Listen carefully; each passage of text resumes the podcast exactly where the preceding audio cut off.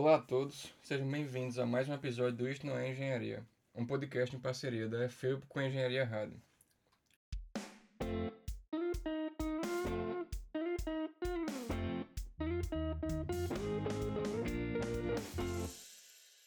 O nosso convidado de hoje é o André Soares, estudante da FEUP que está a participar do programa Bexus. Seja bem-vindo, André. Boa tarde. Antes de mais, queria agradecer o convite em nome de toda a equipa Spaces. É um prazer estar aqui hoje. Para começar, pode explicar para os espectadores em que consiste esse projeto?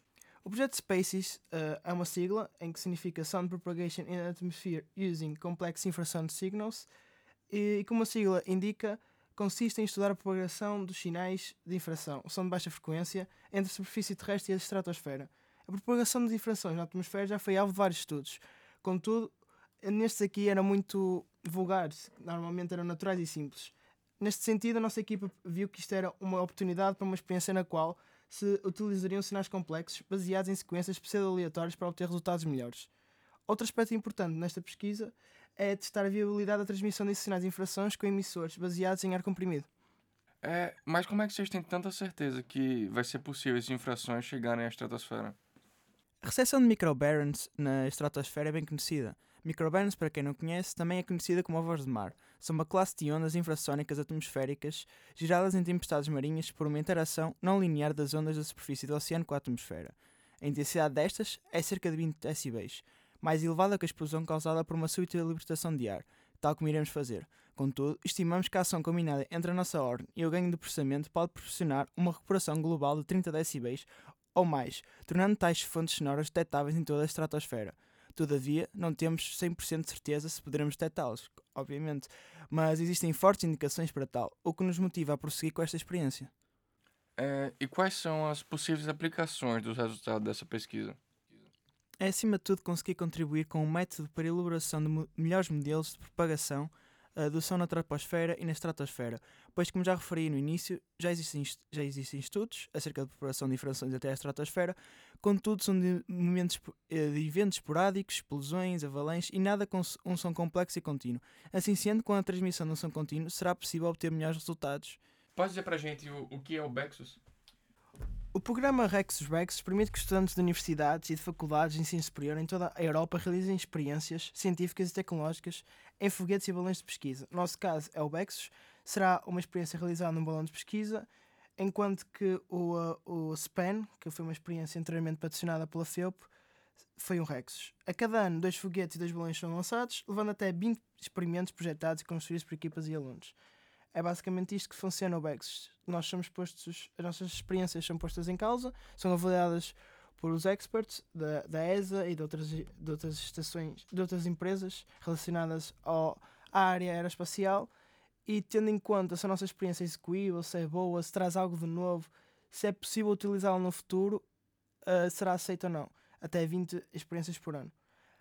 Tendo em conta isto, também temos de ter atenção como, como o Bexus e o Rexus uh, ajudam a nossa experiência. Por exemplo, o Bexus tem particularidades que o Rexus não tem e o Rexus tem particularidades que o Bexus não tem. Ou seja, ao escolher o que nós queremos participar e ao propor a nossa ideia, nós temos de dizer basicamente que uh, o Bexus, nós queremos o Bexus porque tem um voo que, que é contínuo, uma certa altitude, e precisamos destas características para o nosso experimento funcionar. O Rexus tem uma, uma, uma muito rápida, aguenta mais tempo. Temos de referir muito bem isso, porque senão a ESA pensa que nós estamos a usar aquilo só para usufruir das viagens e que não, não seja necessário.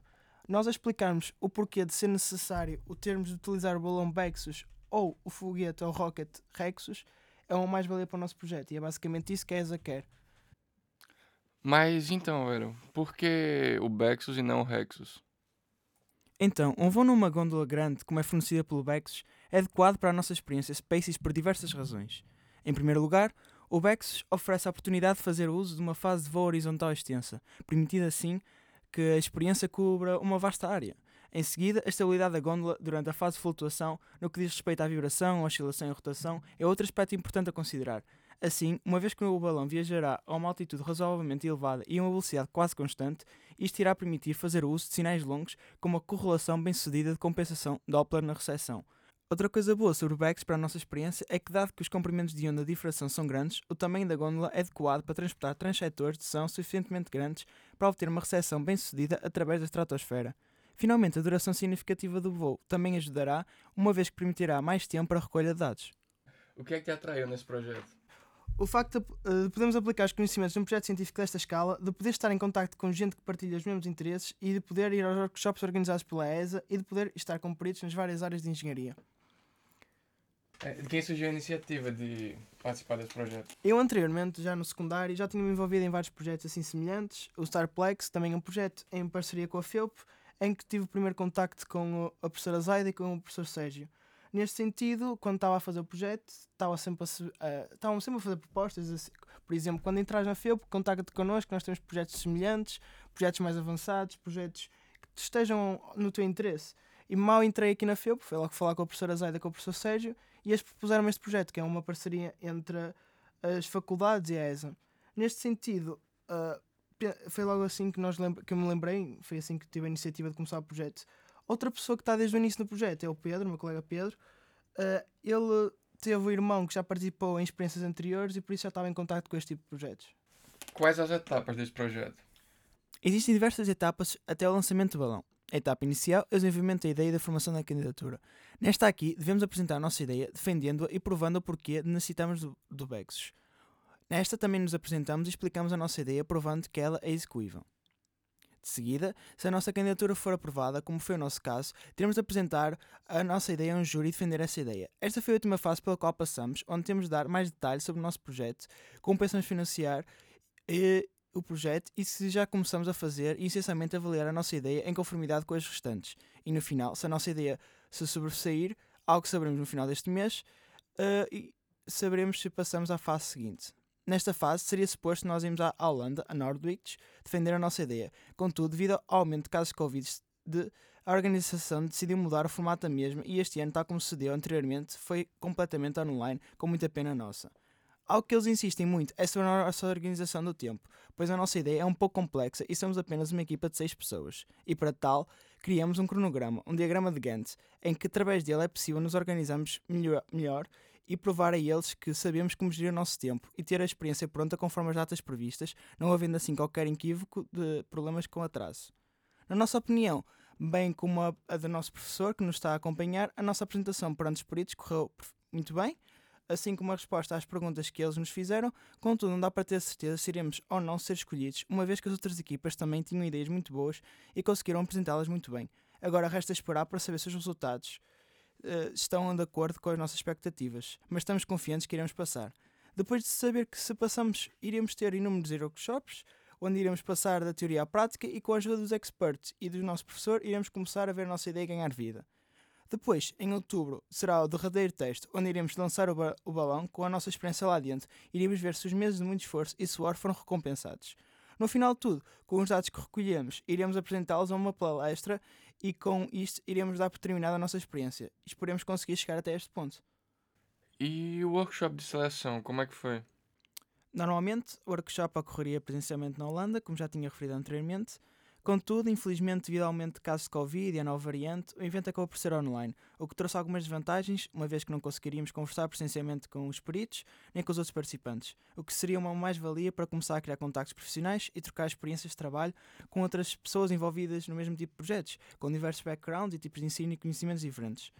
Contudo, não deixou de ser interessante. O facto de ser online também tem alguns bons aspectos. Por exemplo, tínhamos o chat sempre aberto para tirarmos dúvidas durante a apresentação, que apesar de ser eh, apenas respondidas estas perguntas no final, não, não acabariam por cair em esquecimento. E assim, eh, como nós não estávamos lá, permitiu-nos também, durante os tempos livres, aperfeiçoar a nossa proposta e apresentação, algo que não seria possível se estivéssemos lá presencialmente, uma vez como já referi anteriormente, iríamos estar a conviver e a trocar experiências com os outros participantes. Isto também só foi possível pois estávamos todos na mesma sala durante este workshop que durou cerca de 4 dias. O primeiro dia foi para realizar testes, para ver se a nossa apresentação funcionava na plataforma escolhida por eles. O segundo dia foi para nos dar a conhecer as diferentes ciências e darem-nos novos conhecimentos sobre, por exemplo, como construir um relatório técnico, o que devemos ter mais em conta neste tipo de experiência e as nossas principais preocupações. No dia seguinte decorreram as apresentações do Rex e no último dia foram as apresentações do Bex, onde nós apresentamos a nossa ideia.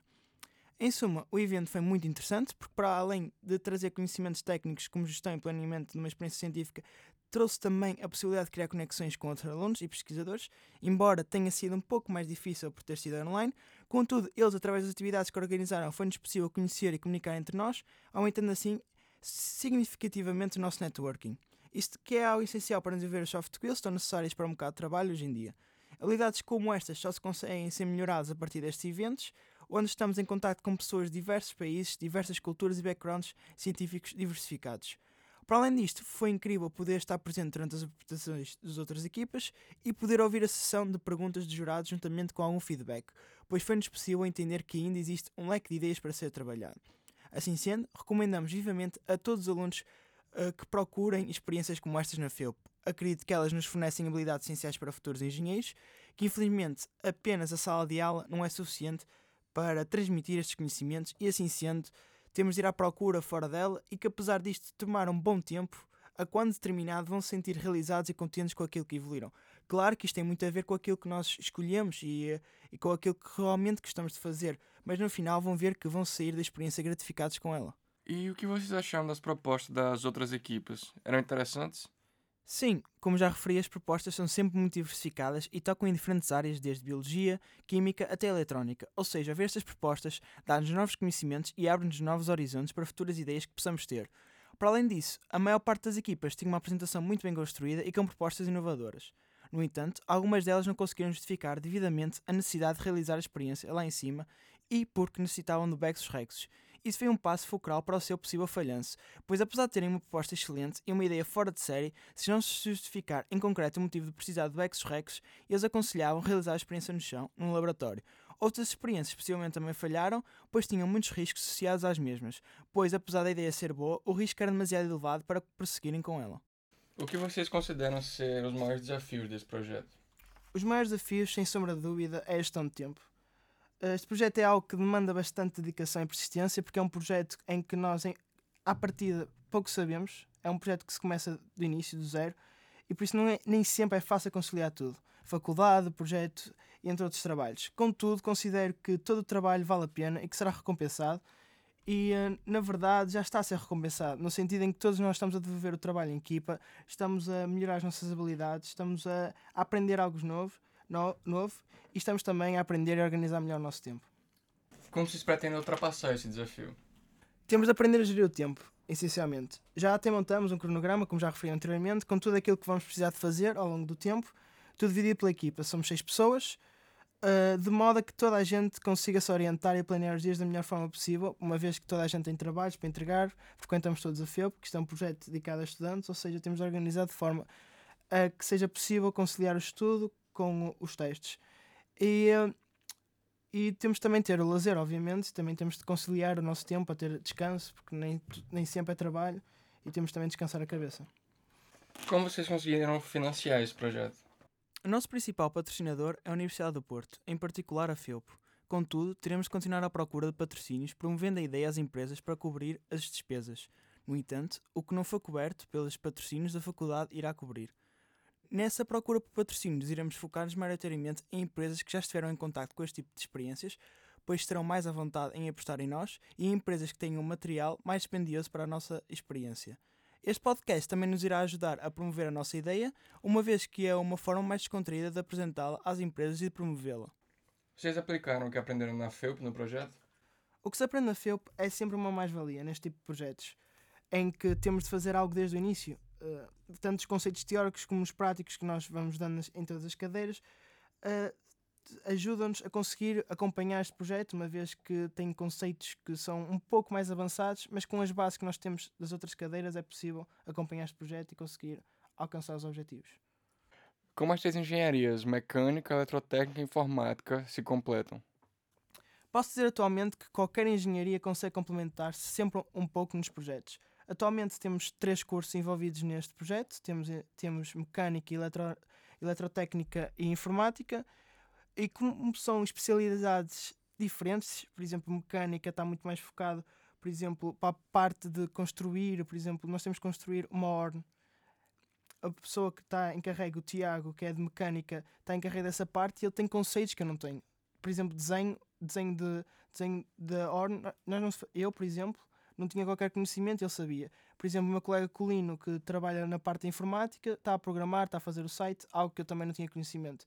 E mesmo entre nós, o pessoal todo de eletrotécnica, nem todos são ligados à mesma área, porque nós, dentro da eletrotécnica, temos três áreas: energia, uh, automação e telecomunicações. Neste sentido, um, nós vamos completando uns aos outros. E mesmo que sejamos vários telecomunicações, há sempre coisas que nós não conseguimos saber, certas especializações. Uma pessoa interessa-se mais por computadores, outra interessa-se mais por eletrónica. Por isso vai-se completando.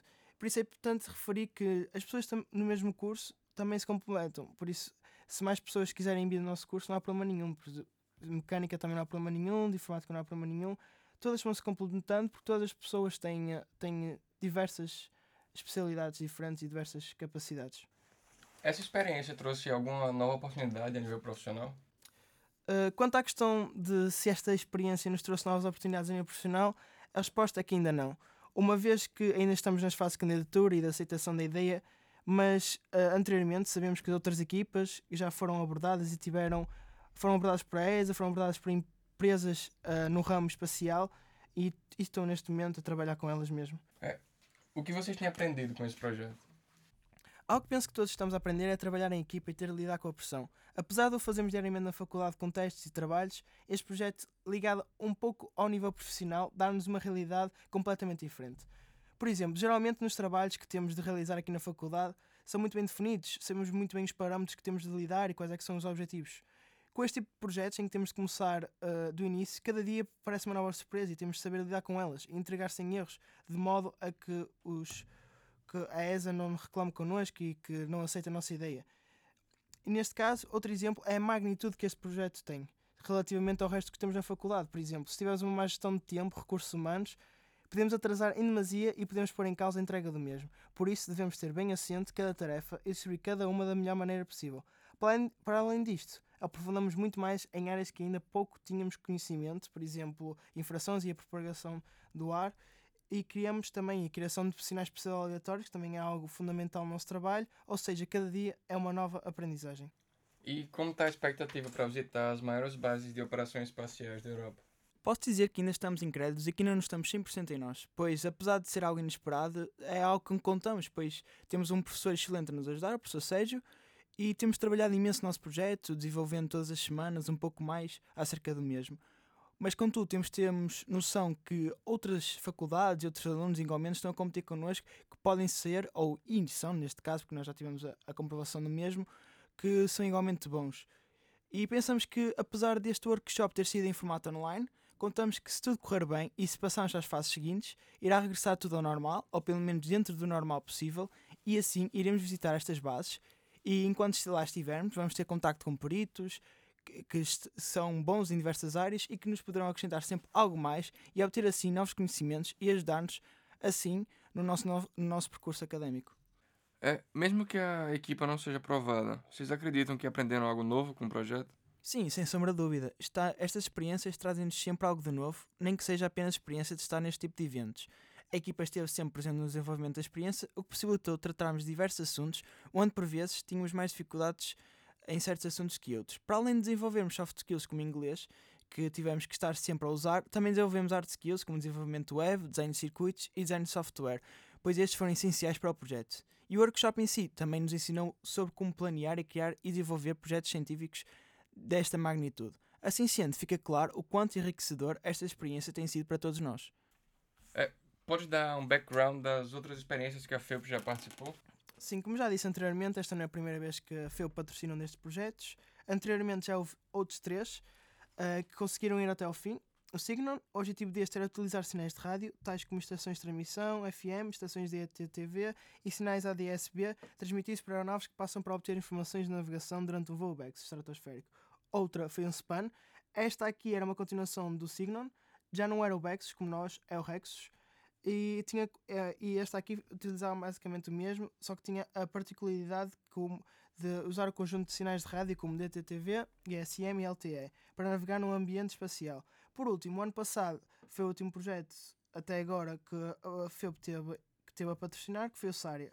O objetivo deste projeto era executar SAR do Sol em redor do trajeto de voo a partir da Gonda do Bexos, com uma, um rádio definido por software e uma antena insuflar refletora concebida e construída por nós. Construída por nós, construída pelas pessoas que trabalhavam no projeto. Mas e aí, mano? Se a gente quiser acompanhar o projeto de vocês, é, como é que a gente faz? Vocês têm alguma rede social, algo do tipo? Neste momento já temos um site em desenvolvimento onde poderão nos acompanhar uh, uh, no decorrer desta experiência.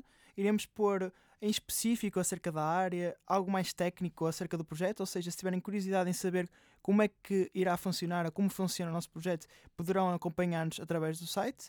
Também temos rede social de Facebook, LinkedIn e Instagram. Esta última é mais fácil de divulgar oralmente. O nosso arroba no Instagram é spaces.bexos e lá poderão, uh, através de um link da nossa descrição, poderão aceder ao nosso site e assim posteriormente acompanhar-nos se, se, quiserem uh, ao decorrer do nosso projeto. É isso. Obrigado pela entrevista, André, e boa sorte no projeto. Agradeço uma vez mais em nome de toda a equipa Spaces. Foi um gosto estar aqui hoje convosco e espero que corra tudo bem.